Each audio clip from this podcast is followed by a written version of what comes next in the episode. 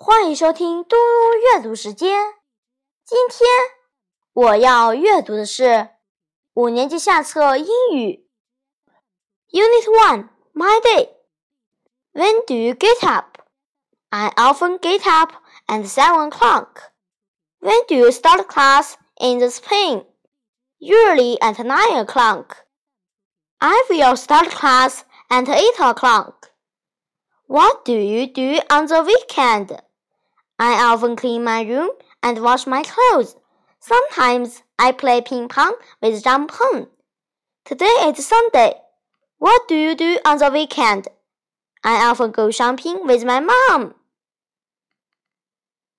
A. Let's talk. When do you finish class in the morning? We finish class at 1 o'clock. Then we eat lunch at home. Wow! When do you go back to school after lunch? At 2.30. Classes start at 3 o'clock. When do you usually eat dinner in the spring? Usually at 9.30 or 10 o'clock. Wow, that's too late. Let's learn. When do you do morning exercises? At 7 o'clock. Do morning exercises? Do morning exercises, eat breakfast, eat breakfast, have a class, have class, play sports, play sports, eat dinner, eat dinner. B. Let's talk.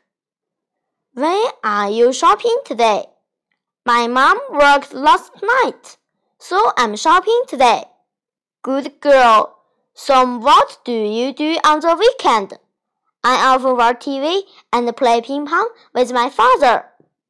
That sounds like a lot of fun. Yes, but I'm also hardworking. I usually wash my clothes. Sometimes I cook dinner. You are so busy. You need a robot help you. Let's learn. I often clean my room at Saturday.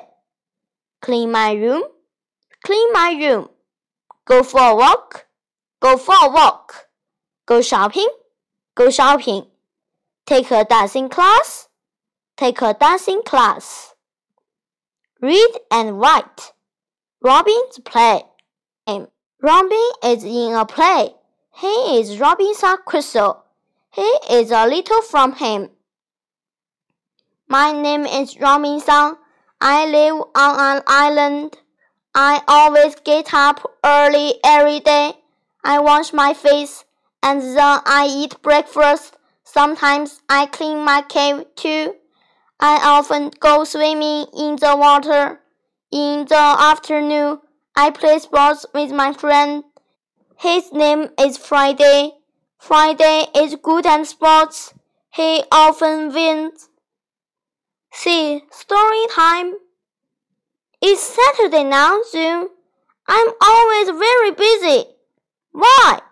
Let me see. From Monday to Wednesday, I usually cut nuts in the afternoon. What else? On Thursday, I often dry my nuts in the sun. On Friday, I eat nuts with my friend. What do you usually do on the weekend? I often watch TV, but this weekend I have a show. I will play the pipa. When? Saturday at 12 o'clock. Oh no! 谢谢大家，我们下次再见。